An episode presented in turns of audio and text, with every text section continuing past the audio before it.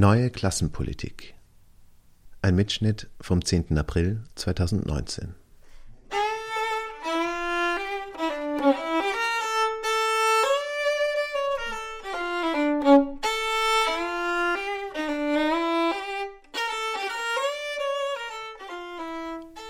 Bei der US-amerikanischen Präsidentschaftswahl zwischen Donald Trump und Joe Biden gab es einen klaren Sieger.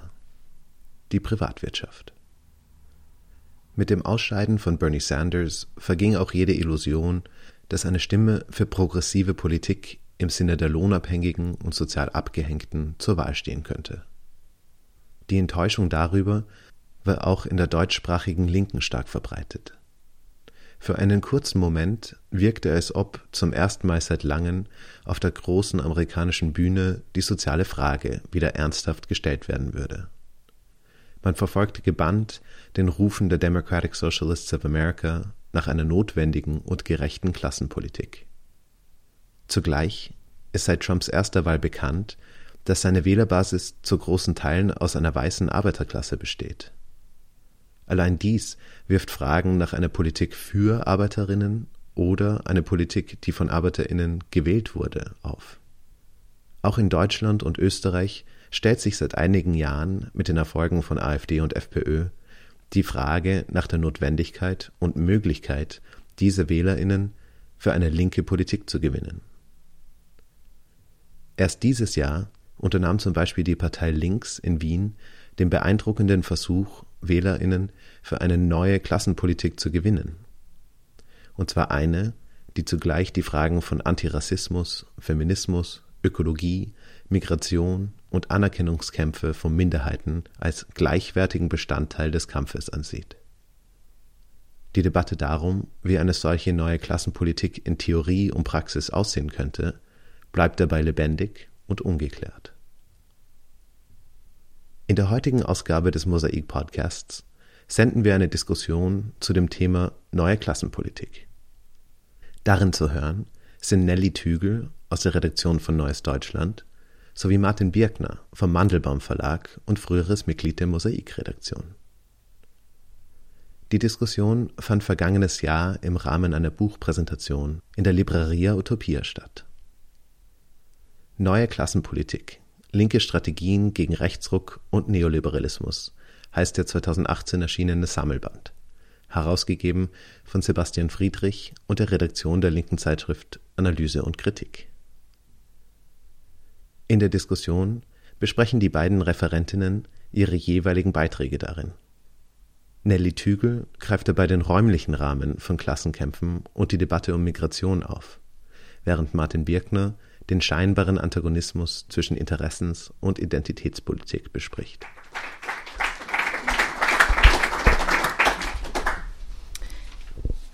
Den ersten Teil des Inputs wird Martin machen, aber ich bin gebeten worden, äh, zunächst drei Minuten kurz was zum Sammelband insgesamt und zu der Debatte um neue Klassenpolitik ähm, zu sagen, was ich gerne mache. Ähm, angefangen hat es eigentlich oder so den Anstoß gegeben hat 2016 ähm, das Erscheinen der deutschsprachigen Ausgabe von Rückkehr nach Reims von Didier Eribon. Das ist ja ein Buch, das ihr sicherlich alle kennt, äh, das in äh, Frankreich schon 2009 erschienen ist, damals kaum rezipiert wurde im französischsprachigen Raum und dann eben 2016 ähm, im Surkamp Verlag ähm, auf Deutsch erschienen ist und ähm, in Deutschland zumindest ist das eingeschlagen wie eine Bombe. Ähm, ist in kurzer Zeit ein Bestseller geworden und hat vor allem in der deutschen äh, Linken ähm, ganz viel in Bewegung gebracht. Das hat dazu geführt, dass relativ kurz nach dem Erscheinen ähm, es reihenweise von Besprechungen gab, wo sozusagen Linke und Linksradikale sich äh, selbstkritisch geoutet haben, dass sie eben die letzten 20 Jahre die äh, Arbeiterklasse völlig aus dem Fokus verloren haben und sich ganz begeistert gezeigt haben von der Idee sozusagen, ähm, sich ein gewisses Vokabular wieder anzueignen, von, von Klasse und Klassenkampf äh, zu sprechen und die soziale Frage äh, überhaupt wieder zum Gegenstand linker Politik ähm, zu machen. Das hat dann wiederum dazu geführt, dass eben eine Debatte sich entwickelt hat, was, was eigentlich das heißt in Konsequenz und was Klassenpolitik ähm, heißt. Denn es ist schon so, dass der äh, Eribon sehr unterschiedlich rezipiert wurde. Es gab einen Teil, der dann äh, relativ schnell so in die Richtung gegangen ist, ähm, zurück zur Klassenpolitik, also so zur fordistisch-sozialdemokratischen Klassenpolitik der 60er Jahre, die den äh, weißen männlichen Industriearbeiter sozusagen ähm, als, äh, ja, als, als, als Subjekt vor allem adressiert und aktiviert und andere, die, die dann gesagt haben, na Moment mal, das ist aber keine Klassenpolitik auf der Höhe der Zeit, wir brauchen eine neue Klassenpolitik. Ähm, was sozusagen dann so von der Seite noch mit reinspielte, war diese ähm, äh, Rede vom progressiven Neoliberalismus, also eine äh, Beschreibung, die ja ganz maßgeblich von Nancy Fraser aus den USA geprägt wurde. Ähm, sozusagen eine Analyse, die ähm, sagt, dass äh, ja, Teile so von antirassistischer oder auch feministischer Politik sozusagen wenn auch ungewollt, aber dennoch in Konsequenzen Bündnis mit dem Neoliberalismus eingegangen sind. Ähm, und das hat eben auch eine Rolle gespielt in der sich entwickelnden Diskussion um neue Klassenpolitik, weil die Frage im Raum stand, naja, was kann das denn heißen, wenn man jetzt sagt, äh, die soziale Frage soll wieder thematisiert werden, bedeutet das dann in der Konsequenz, dass Antirassismus und Feminismus oder andere sogenannte Minderheitenthemen keine Rolle mehr spielen sollen für linke Politik? Ähm, soll das heißen, dass sozusagen, dass man dort Abstriche machen muss, um dann wieder mehr die soziale Frage äh, thematisieren zu können. Und andere, die gesagt haben, nein, neue Klassenpolitik heißt eben genau nicht das, sondern heißt dieses alles zusammenzubringen. Deswegen wird es manchmal auch verbindende Klassenpolitik äh, genannt, wobei ich glaube, dass man schon betonen muss, dass es nicht einfach nur darum geht, ähm, das alles sozusagen miteinander zu addieren und zu sagen, gut, fertig ist der Lack, wir machen jetzt den Rahmen drum und nennen es neue Klassenpolitik. Das ist sozusagen der, der, der Rahmen, in dem sich diese Debatte dann ähm, entsponnen hat, ähm, maßgeblich vorangetrieben eben von Sebastian Friedrich, der früher ähm, Redakteur bei AK war, jetzt beim Norddeutschen Rundfunk arbeitet und der Redaktion von Analyse und Kritik, die dann eben sehr schnell sozusagen dieses Thema aufgegriffen haben und über einen längeren Zeitraum eine Debattenreihe initiiert haben mit eben ähm, einer Reihenfolge von verschiedensten Texten, die in AK erschienen sind, die sich rund um diese neue Klassenpolitik ähm, gruppieren und so, ja, so einen Aufriss eigentlich gemacht haben, verschiedene Aspekte beleuchtet haben, durchaus auch ähm, Kontroversen ausgetragen haben. Das ist nicht nur in AK passiert, also auch in anderen äh, Zeitungen und Magazinen gab es Debattenbeiträge zu dem Thema. Ähm, der, wen das mehr interessiert, der kann auf die ähm, Webseite von Sebastian Friedrich, ich glaube sebastian-friedrich.org oder so ähnlich äh, schauen. Der hat dort sozusagen eine ständig aktualisierte Liste aller Beiträge die überhaupt zu dem Thema ähm, äh, erschienen sind. Genau, und das Buch ist im Grunde genommen einfach nur ähm, eine, ja, in Buchform nochmal ein Abdruck all dieser ähm, Artikel, die eben in AK erschienen sind, ergänzt durch ähm, das Vorwort von Georg Sesslin und noch ein, zwei Beiträge, die vorher nicht in AK abgedruckt wurden und war sozusagen ein Angebot, weil der Eindruck schon war in Deutschland und das würde ich auf jeden Fall teilen, dass ein großes Interesse ähm, danach gab und eben ein Bedürfnis, ähm, darüber zu reden und nicht nur zu reden, sondern auch zu tun. Was das heißen kann, da kommen wir vielleicht heute noch dazu. Und jetzt will ich an dich übergeben. Ja, danke Nelly für die, für die Einleitung zum Buch. Ich würde das auch so sehen. Ich hab, äh, bin ähm, seit Jahren freundschaftlich verbunden mit der Redaktion der Analyse und Kritik und habe immer wieder seit Jahren dort auch Beiträge geschrieben und insofern auch als Abonnent verfolgt man das. Äh, und habe mich zunächst sehr gefreut, äh, sozusagen, dass diese Debatte aufkommt. Jetzt muss ich vielleicht vorwegschicken, ich bin einigen Aspekten der, Debatten, der Debatte durchaus äh, kritisch gegenübergetreten, auch in, einem, in, meinem Beitrag in der Zeitung und im Buch. Auf das komme ich dann noch zurück. Ich denke aber, ähm, es gibt viele Dinge, die ich an der Debatte dennoch sozusagen bei all dem, was ich zu kritisieren habe, sehr schätze und die, dass ich wichtig finde.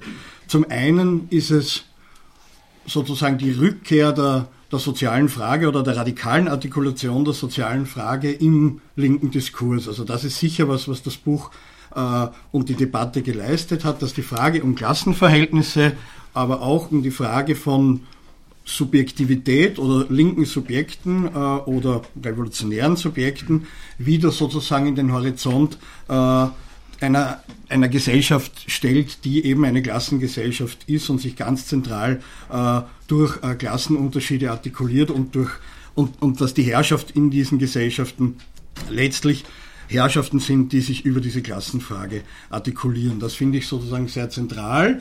Äh, auch weil es durchaus divergente Strömungen der Linken, die ansonsten wenig bis nichts miteinander reden, ein bisschen äh, neben sich herarbeiten und in ihren Nischen aktiv sind, wieder zusammengebracht hat, beziehungsweise äh, so, soweit ich das aus der Ferne beurteilen kann, es ist ja hauptsächlich schon eine Debatte, die in, in Deutschland geführt worden ist, äh, zu, zu einer produktiven Streitkultur auch einen Beitrag äh, geleistet hat die Probleme, die ich, die ich sozusagen hatte oder die, was, was mich angespornt hat, einen Artikel zu schreiben, äh, der sozusagen ein bisschen schräg auf diesen Diskurs auch geblickt hat, war, dass ich mir zunächst gedacht habe, okay, man artikuliert quasi ein Defizit. Das heißt, natürlich der Hintergrund ist gesellschaftliche Rechtsverschiebungen, das Aufkeimen von äh, Rassismen, von neofaschistischen, äh, ja fast schon kann man sagen, Staaten in Europa und äh, die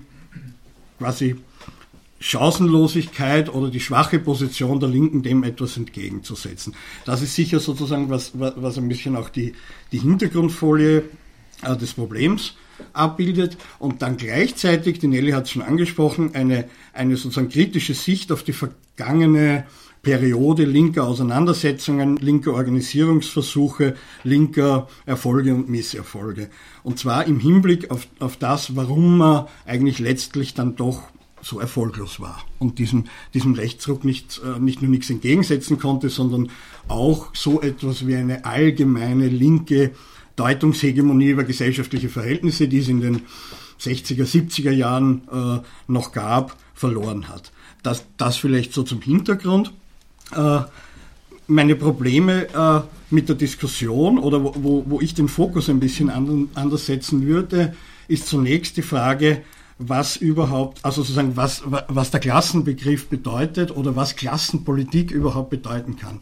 Denn da würde ich sagen, gibt es auch in der Geschichte der Linken, und zwar nicht nur im, seit 68 oder im, im Neoliberalismus, sondern eigentlich in der gesamten Linken, gab es ja immer mitunter diametral entgegengesetzte oder zumindest sehr unterschiedliche Zugänge, was Klassenpolitik überhaupt bedeutet.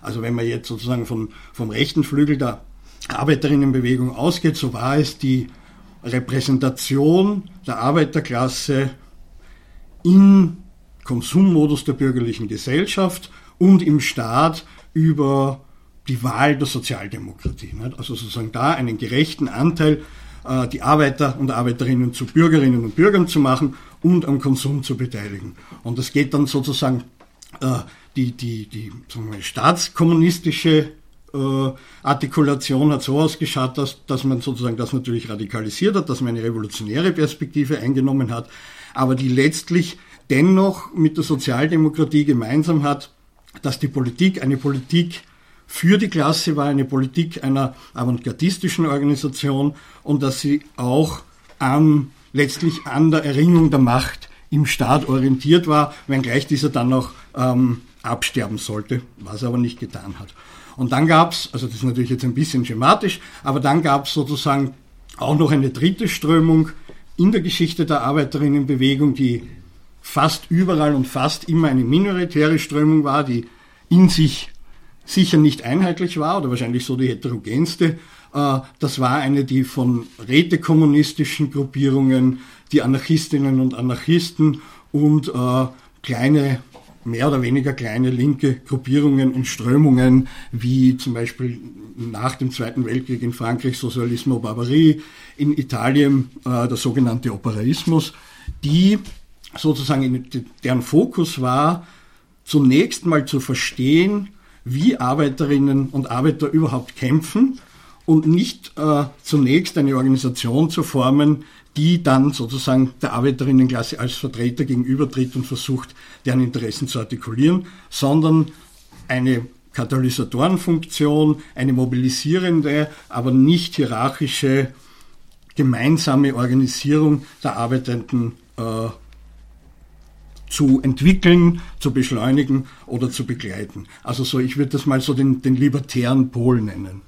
Ähm, und nach 1968 denke ich, dass sozusagen dieser libertäre Pol eigentlich eine, eine größere Bedeutung gewonnen hat, weil er in dieser Bewegung um 68 ähm, sozusagen einen Nerv getroffen hat, der zu tun hat mit der Veränderung der Klassengesellschaft, mit den Verschiebungen, natürlich auch mit äh, der antikolonialen Revolution im Trikont, aber auch mit dem Auftauchen von neuen Subjekten in diesen Kämpfen um 68.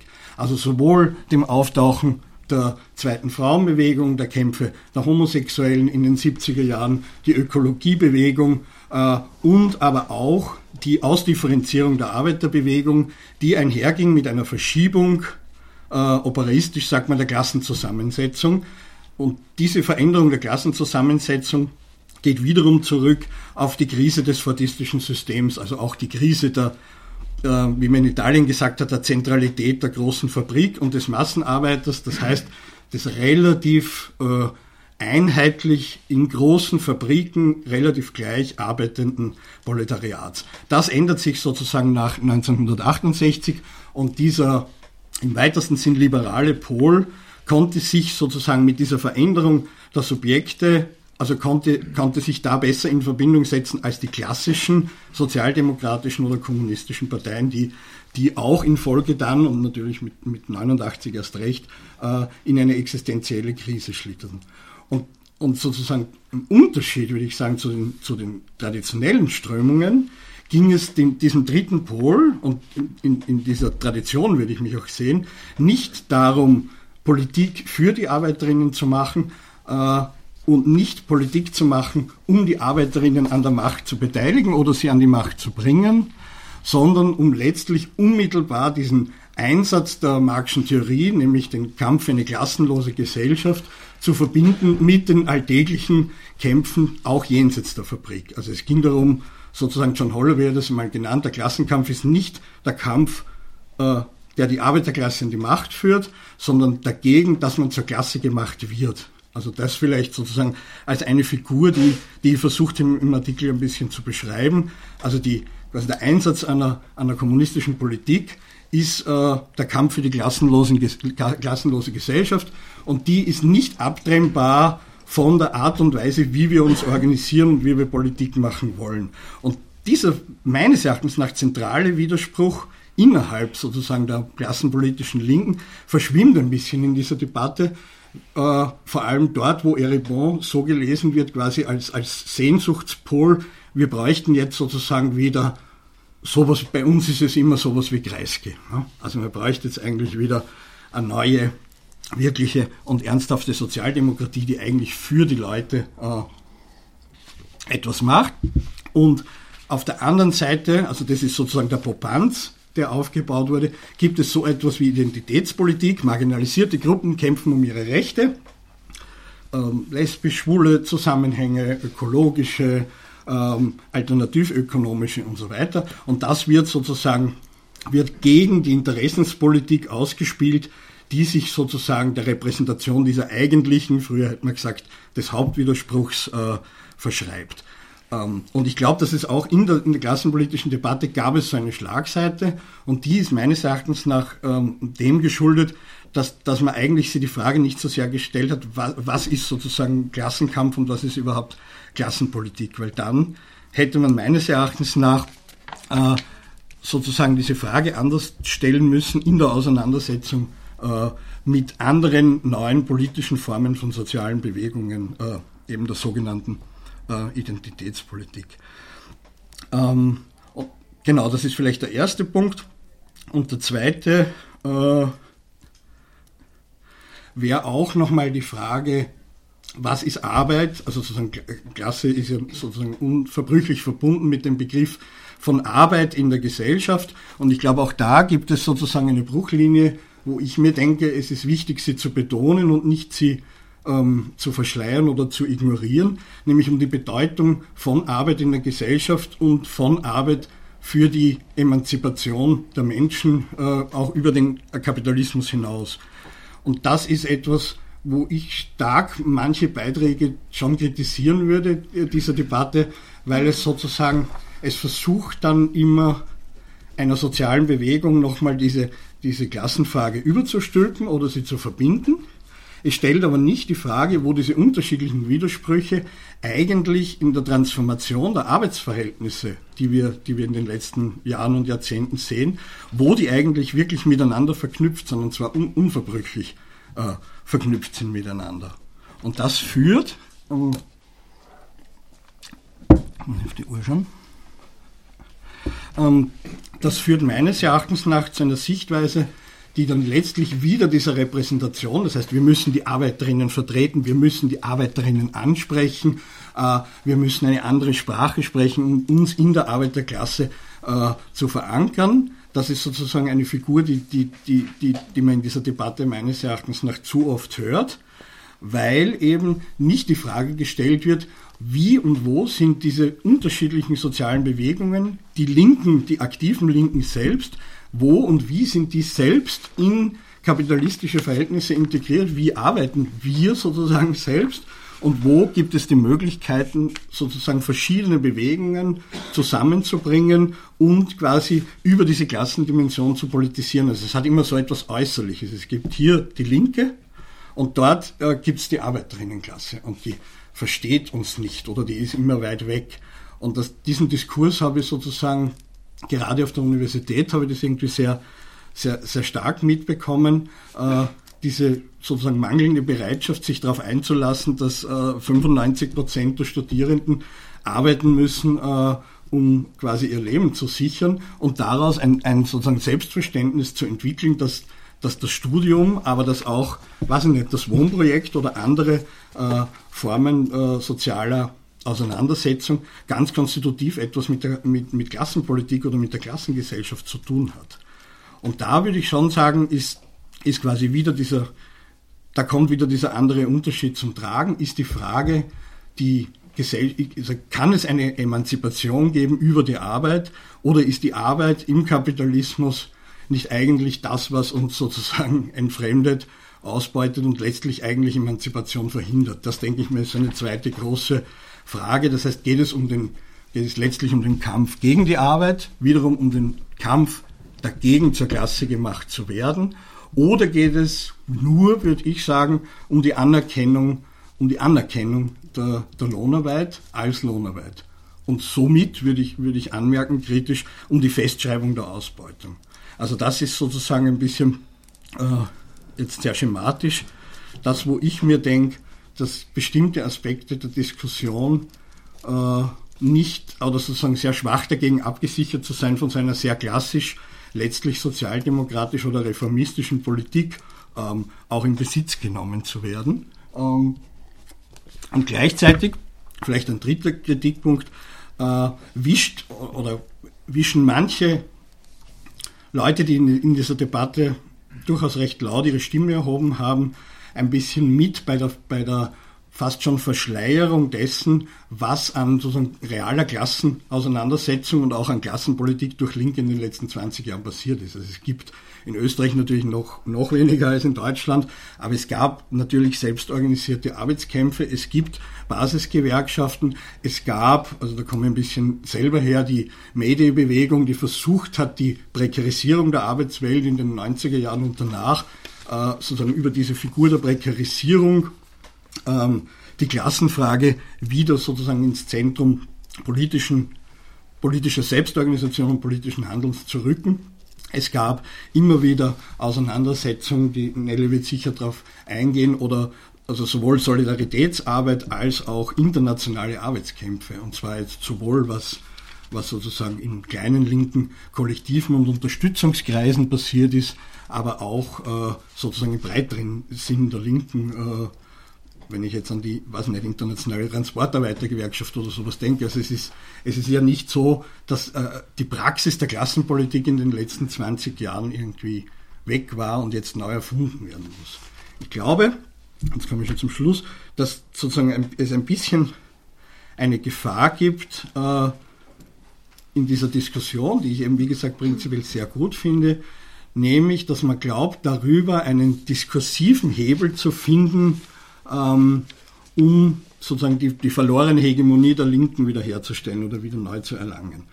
Und ich glaube, das kann nur sehr beschränkt, also es braucht die Diskussionen, es braucht äh, diskursive Verschiebungen und, und Debatten, aber gleichzeitig, glaube ich, braucht es auch politische, ähm, solidarische Praxen, die sich sozusagen so einem Projekt verschreiben. Und eben da tut mir die Debatte ein bisschen zu sehr so, als ob es diese, äh, diese Praxen nicht gegeben hätte in den letzten Jahren. Und ich glaube, an die muss man zumindest genauso anknüpfen, äh, wie, wie an, an, an sozusagen diese diskursive, disk diskursive Arbeit, die, die Sebastian und andere da ähm, ins Leben gerufen haben. Ich hoffe, das war jetzt nicht zu verwirrend. Satz aus. Danke. es gibt ja die Diskussion, die ist eh wichtiger. Gut, äh, vielen Dank. Ähm, genau, ich bin äh, gebeten worden, etwas zu dem Thema meines Beitrags in dem Buch zu sagen, zum, zur Debatte um den Nationalstaat.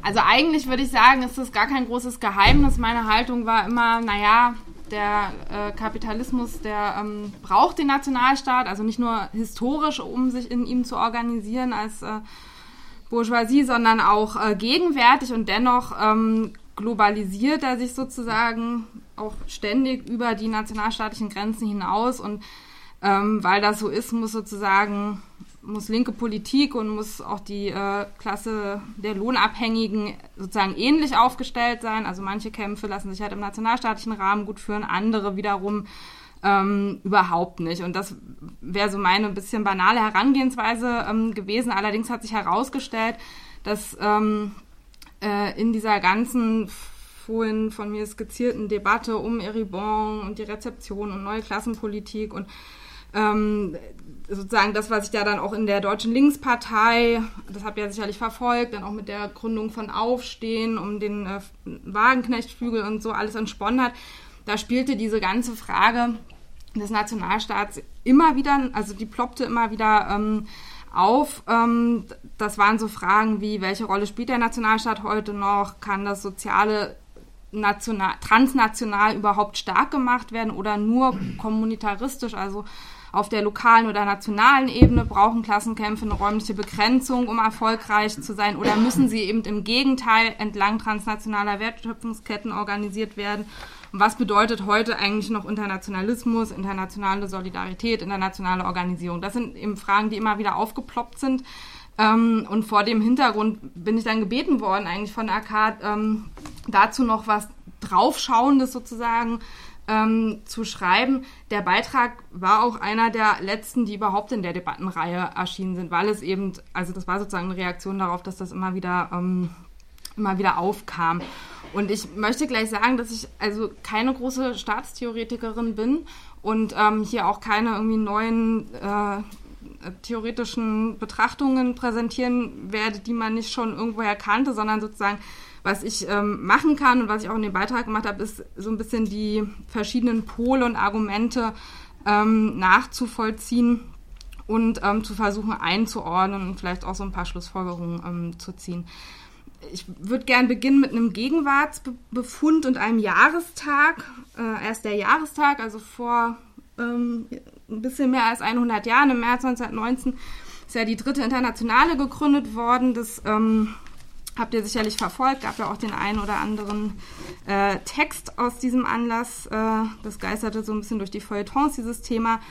Ähm, und sozusagen die Gründung dieser kommunistischen Internationale, wie sie auch genannt wurde, war ja explizit mit dem Anspruch verbunden, eine Weltpartei äh, der Arbeiterklasse sein zu wollen.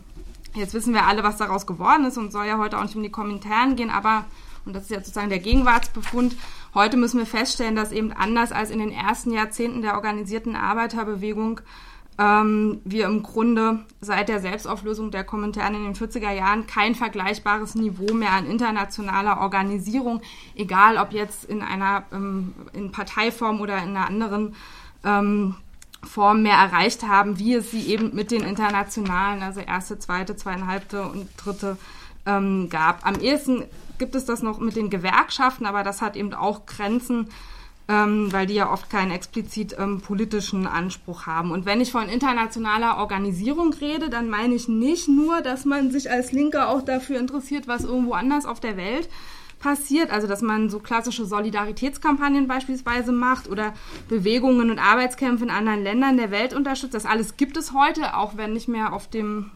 äh, gleichen Niveau wie in den 60er, 70er und 80er Jahren. Aber was ich sozusagen darüber hinausweisend meine, ist, eine dass eine Tradition verloren gegangen ist, in der man sich als eine Bewegung, als eine Organisation oder eben meinetwegen auch als eine Partei versteht, die über Grenzen hinweg sozusagen auch eine gemeinsame Strategie ähm, äh, hat. Das war auch schon der Anspruch der ersten Internationale, ähm, also der Internationalen Arbeiterassoziation. Und ich habe in meinem Text zitiert, wie diese beispielsweise 1866 ähm, beschloss, die internationale Einführung des Acht-Stunden-Tages zu fordern und diese Forderung, Zitat, zur allgemeinen Forderung der Arbeiterklasse der gesamten Welt zu erheben. Und hier wird, also auch wenn es dann sicherlich nicht so ähm, äh, so ambitioniert, wie das da äh, klingt, umgesetzt wurde. Aber hier wird deutlich, dass linker Internationalismus eben in der Frühphase der Arbeiterbewegung weit über das hinausging, was dann später unter dem Schlagwort ähm, internationale Solidarität firmiert. Es ging also nicht allein darum, wir unterstützen ein Anliegen oder eine Bewegung oder einen Kampf in XYZ, sondern es ging um deutlich ähm, mehr. Und ich würde sagen, zuletzt gab es in Ansätzen so etwas wie eine also relevante und auch äh, wirkmächtige internationale Organisation mit der globalisierungskritischen Bewegung Anfang des Jahrtausends, die ja zum Beispiel, also die eben weltumspannend war und ähm, zum Beispiel die Sozialforen hervorbrachte, wo es dann eben auch darum ging, sich ähm, äh, auszutauschen und nicht nur eben gemeinsam ähm, Gipfelproteste zu absolvieren. Aber auch das ist ja zurückgegangen und hat ähm, die neoliberale Globalisierung wiederum nicht aufhalten ähm, können. Und heute muss man leider äh, konstatieren, auch wenn es natürlich immer wieder, ähm, wie du schon gesagt hast, internationale Arbeitskämpfe gibt und so, klar. Ich komme auch später nochmal darauf zu sprechen, aber trotzdem muss man unterm Strich sagen, dass wir ziemlich schlecht dastehen und dass sogar die Rechten inzwischen mit ihren Vernetzungen zum Beispiel auf europäischer Ebene mitunter weiter sind als äh, ähm, die Linken. Ein aktuelles Beispiel für diese Schwäche ist meines Erachtens gerade ganz aktuell ähm, der Brexit, zu dem es zumindest, finde ich, keine hörbare, wahrnehmbare europäische linke Position gibt, sondern eher so das große Schweigen im Walde. Und das heißt natürlich nicht, dass es nicht auch gute Netzwerke, ähm, Organisationen und zum Teil auch internationale Foren, Foren gibt, aber vor allem im Vergleich zur Gegenseite, äh, also zur Bourgeoisie, ist das eben nicht äh, genug. Und das ist auch Teil des Gegenwartsbefundes, nämlich dass die Linke international nicht gut aufgestellt ist, aber die Globalisierung des Kapitals gleichzeitig, ähm, also quasi umgekehrt, äh, unaufhaltsam vorangeschritten ist in den letzten ähm, Jahrzehnten. Also gerade in den vergangenen 30 Jahren nach dem Ende des Ostblocks hat das ja nochmal ähm, rasant zugenommen. Also kann man sagen, sie sind global vernetzt. Die Arbeiterklasse ist zwar auch global, aber nicht annähernd so gut und schlagfertig ähm, vernetzt, zudem eben durch Ungleichheiten und auch zum Teil sich widersprechenden objektiven Interessen gespalten. Und es gibt heute, so habe ich das formuliert in dem äh, Text, keinen internationalen klassenkämpferischen Schutzraum. Und das ist eben der Hintergrund, vor dem der Nationalstaat dann wiederum, und ich finde auch nachvollziehbarerweise von Teilen der Klasse, als Schutzraum für soziale Rechte wahrgenommen wird. Und es gibt jetzt in der ähm, deutschen Linken zumindest in meiner Wahrnehmung zwei dominante Umgangsweisen, damit zwei Pole und die will ich kurz ähm, umreißen. Also der eine Pol ist prominent vertreten von dem Kreis um äh, Sarah Wagenknecht, habe ich gerade schon erwähnt, also die Fraktionsvorsitzende der Linkspartei im Bundestag noch äh, und Initiatorin der Sammlungsbewegung Aufstehen. Und äh, diese Gruppe, die eben auch sozusagen im, Diskur, im linken Diskurs in Deutschland sehr stark ist. Die bedient so das in dem Buch kommunitaristische Milieu genannte Milieu. Und sie sagen, der Sozialstaat geht nur im bürgerlichen Nationalstaat. Der sei zwar auch der ideelle Gesamtkapitalist, klar, aber er exekutiere eben nicht allein Kapitalinteressen, sondern sei auch die materielle Verdichtung gesellschaftlicher Kräfteverhältnisse. Also es sei sozusagen die Frage, wie man sich ihn nutzbar mache. Und dieser Teil der Linken argumentiert, je größer der Raum, für den ein Sozialsystem gelten soll, desto schwerer sei dieses ähm, umsetzbar und je kleiner die Einheit, desto besser für den Sozialstaat. Die verweisen dann oft ähm, auf, das, auf die skandinavischen Wohlfahrtsstaaten und sagen, da sieht man das ja, das sind eben Länder mit einer äh, geringen Bevölkerungszahl und ähm, dort funktioniert der ähm, Sozialstaat ja vergleichsweise noch gut, sagen sie. Und sie argumentieren, ich äh, lese mal ein Zitat vor, beispielsweise so, also Ralf Krämer, einer der äh, Unterstützer von Aufstehen, hat in der Zeitschrift Luxemburg erklärt, Demokratie, Rechtsstaat und Sozialstaat sind historische Errungenschaften, die im Rahmen von Nationalstaaten durchgesetzt äh, wurden. International hingegen fehlen fast alle Voraussetzungen dafür. Und er sagt, wer sich gegen den nationalen Sozialstaat wendet, der wendet sich faktisch gegen den Sozialstaat überhaupt. Fabio De Masi ist ein Bundestagsabgeordneter der ähm, Linkspartei, früherer Europaabgeordneter, hat im Interview mit den Nachdenkseiten ähm, ähnlich argumentiert. Der ist dort gefragt worden, ob der Sozialstaat den Nationalstaat brauche. Und er sagte, ähm, ja und äh, ergänzte, der Sozialstaat werde schließlich aus heimischen Steuern und Abgaben finanziert. Wer sagt, der Nationalstaat habe ausgedient, müsse dann Steuern und Abgaben weltweit eintreiben, was unrealistisch ist, oder den Sa Sozialstaat beerdigen. Ähm, die Schlussfolgerung, die Sie sozusagen aus dieser Argumentation ziehen, heißt, dass Internationalismus zwar bedeutet, mit Bewegungen in anderen Ländern durchaus zu sympathisieren, aber dass es eben nicht bedeutet, transnational grenzübergreifend soziale Rechte erkämpfen zu wollen, weil sie denken, dass dies gar nicht möglich ist. Und weil sie eben denken, dass es nicht möglich ist, formulieren sie diesen Anspruch ähm, auch äh, gar nicht erst. Ich würde zwei Kritikpunkte ähm, formulieren an diesem, ähm, an diesem Pol in der Debatte um den Nationalstaat. Also erstens glaube ich, dass der ähm, faktischen Globalisierung des Kapitals und der Un Unumkehrbarkeit dieses Prozesses ähm, nicht ausreichend Rechnung getragen wird.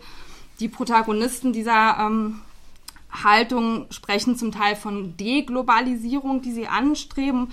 Und zwar so, als wäre das eine reale ähm, Option. Und das finde ich wiederum auch ein bisschen skurril, weil sie gleichzeitig dauernd von der Übermacht des Neoliberalismus ähm, sprechen. Und das, tun, das wiederum tun sie meiner Meinung nach schon auch zu Recht. Aber der Neoliberalismus ist, würde ich sagen, nicht das Willensprodukt bösartiger Kapitalisten gewesen, die sich sozusagen gegen die guten Bourgeois durchgesetzt haben, die lieber beim Fordismus der 70er Jahre bleiben wollten und die man jetzt nur wieder reaktivieren muss, um dann mit ihnen national die Deglobalisierung voranzutreiben, sondern ich würde vielmehr sagen, der Neoliberalismus ist aus der Krise des Fordismus hervorgegangen.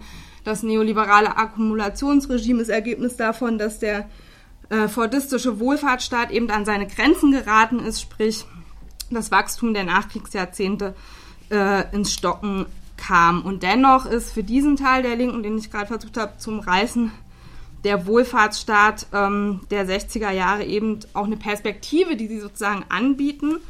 Und sie sagen, das ist eben nur ähm, nationalstaatlich realisierbar.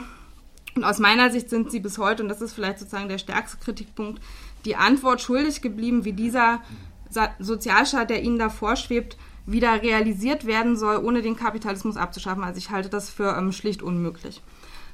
Zweitens, ähm, und das ist ein Punkt, der auch öfter sozusagen in der Gesamtdebatte um neue Klassenpolitik angesprochen wurde, der Fordismus mit, also der ähm, ja, fordistische Sozialstaat der 60er Jahre mit den hohen Löhnen und Arbeitsplatzsicherheit, Sozialversicherung, der korporatistischen Einbindung der Arbeiterbewegung war ein Phänomen des Westens. Und er hat auch, auch unter anderem wegen einer zutiefst ungerechten Weltordnung, äh, wegen des Ausschlusses nach außen funktioniert, zum Teil aber auch auf Grundlage einer Spaltung nach innen, wenn wir beispielsweise ähm, an Gastarbeiter und Frauen denken. Und im Übrigen hat er auch funktioniert, weil es eben den Ostblock und die Systemkonkurrenz ähm, gab.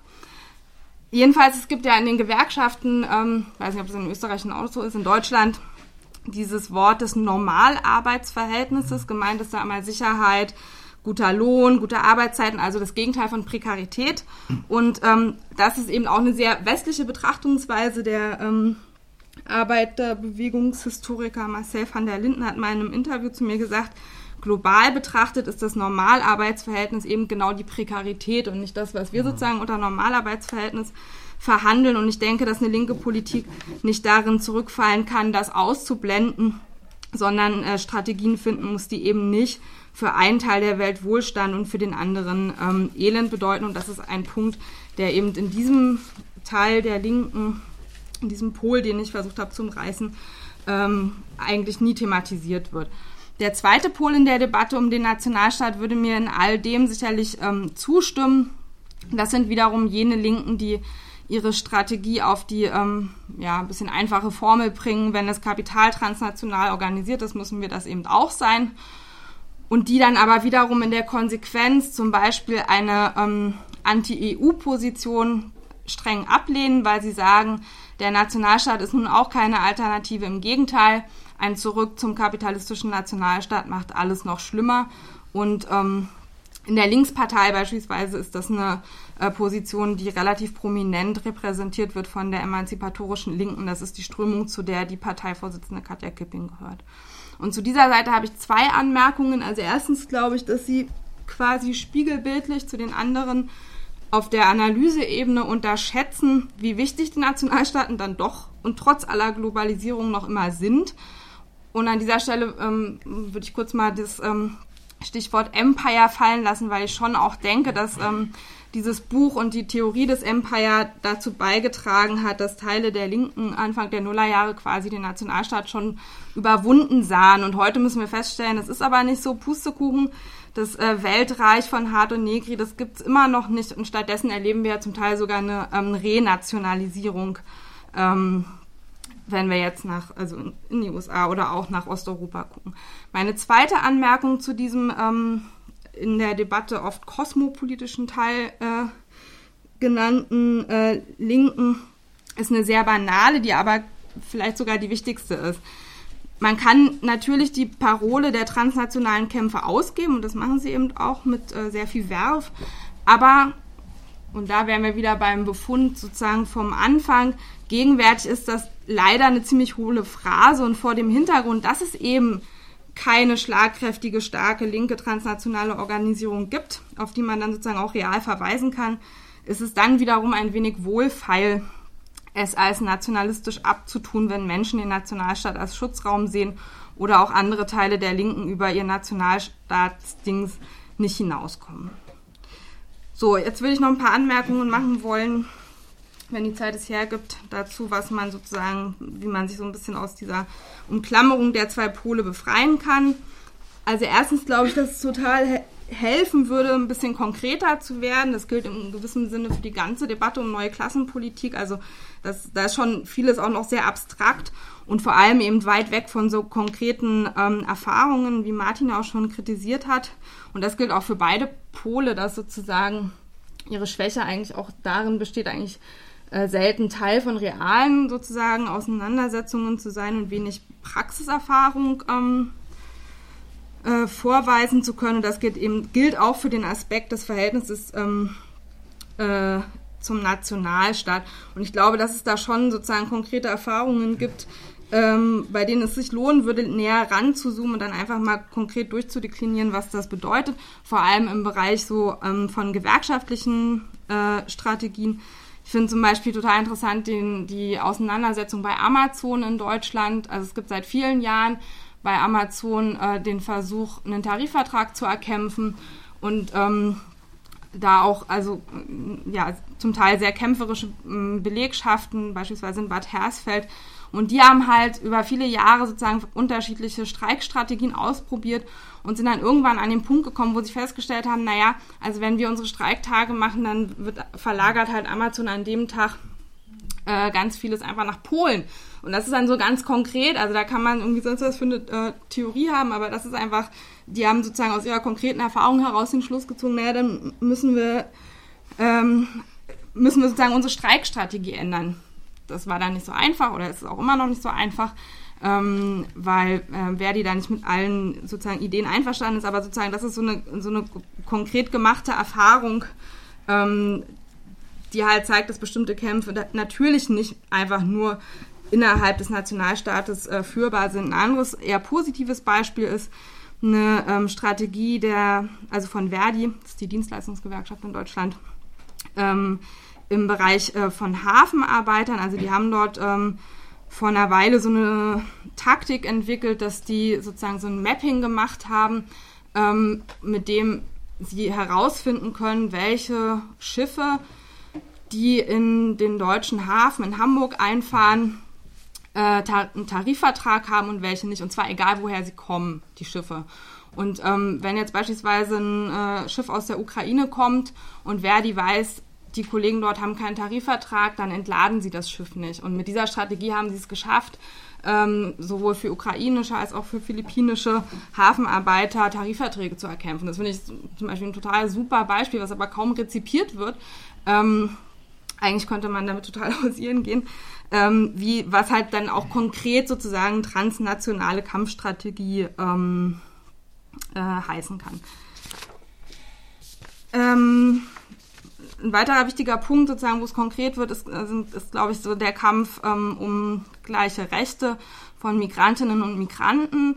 Ähm, ich kann jetzt wieder nur von Deutschland ähm, reden, weil sie ja sozusagen auch die konkreten, ähm, quasi materialisierten Verbindungsglieder in einer globalisierten ähm, Welt sind. Und ich bin jetzt überhaupt nicht dafür, ähm, da jetzt romantisierend Migrantinnen und Migranten zum neuen revolutionären Subjekt zu erheben, wie das Teile der radikalen Linken in Deutschland Anfang der 70er mit den Gastarbeitern getan haben. Aber dennoch, glaube ich, ist es total zentral, dass Linke, egal wo sie sind, für die Integration von ähm, auch Arbeitsmigranten in die Arbeiterbewegung kämpfen. Und in Deutschland beispielsweise ist das bis heute eine offene Frage, ähm, wie, also ob ähm, Migranten ohne gesicherten Aufenthaltsstatus in die Gewerkschaften überhaupt eintreten können. Also das ist, ein, ähm, ist eine Auseinandersetzung, die wird 2000, seit 2015 in den DGB-Gewerkschaften geführt. Ist, glaube ich, ein total wichtiges äh, Kampffeld ähm, für Linke, die neue Klassenpolitik machen wollen. Aber es gibt eben auch total positive Beispiele ähm, von antirassistischer Selbstorganisierung wie die Welcome United Parade, bei der im letzten Herbst in Hamburg 10.000 äh, geflüchtete Arbeitsmigranten und ähm, äh, deutsche Linke zusammen demonstriert haben. Also auch ein ziemlich positives ähm, Beispiel von so einer äh, konkreten Beantwortung sozusagen dieser Frage des Verhältnisses zum Nationalstaat.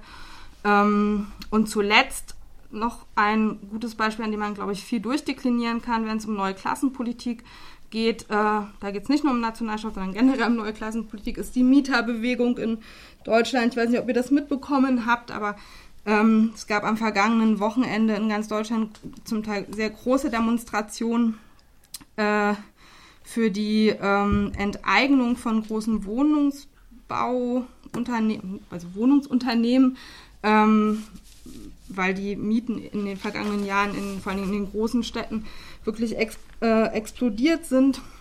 Das ist eine Folge von ganz viel ähm, Privatisierung in dem Bereich und auch Spekulation ist. Das ist sowieso ein Thema, wo sozusagen, äh, also milieuübergreifend, weil es einfach alle betrifft, ähm, verbindende Klassenpolitik real gemacht wird. Aber wo sozusagen die Frage äh, der Transnationalisierung äh, auch automatisch eine Rolle spielt, weil dann eben beispielsweise einerseits Spekulanten die da in Berlin Wohnungen äh, kaufen, sonst woher, kommen aus Dänemark oder so. Und andererseits aber diese Mieterfrage auch in anderen Ländern eine große Rolle spielt. Und am vergangenen Wochenende, als es diese Proteste gab, beispielsweise auch in Spanien und Italien Proteste stattgefunden haben. Gut, mit dem sozusagen positiven, konkreten beende ich das und danke euch für eure Aufmerksamkeit. Vielen Dank.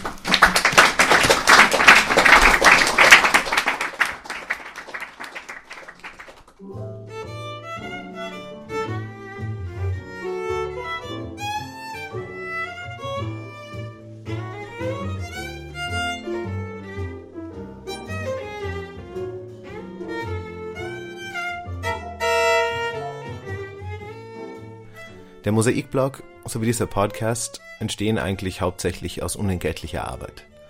Wir sind allerdings auch spendenfinanziert. Unter www.mosaik-blog.at unter dem Reiter Spenden gibt es die Möglichkeit, einmalige Spenden oder auch Daueraufträge einzurichten. Und die, die gerade finanziell gut dastehen, könnten sich überlegen, vielleicht noch andere linke Medien etwas zu fördern. Um 120 Euro gibt es beispielsweise ein Förderabo für den Augustin. Oder aber auch die Anschläge lesen sich wirklich gut. Unser Jingle stammt von der hochtalentierten Sejin Jeon, deren Interpretation des Jazzklassikers Summertime wir auch hier im Abspann hören.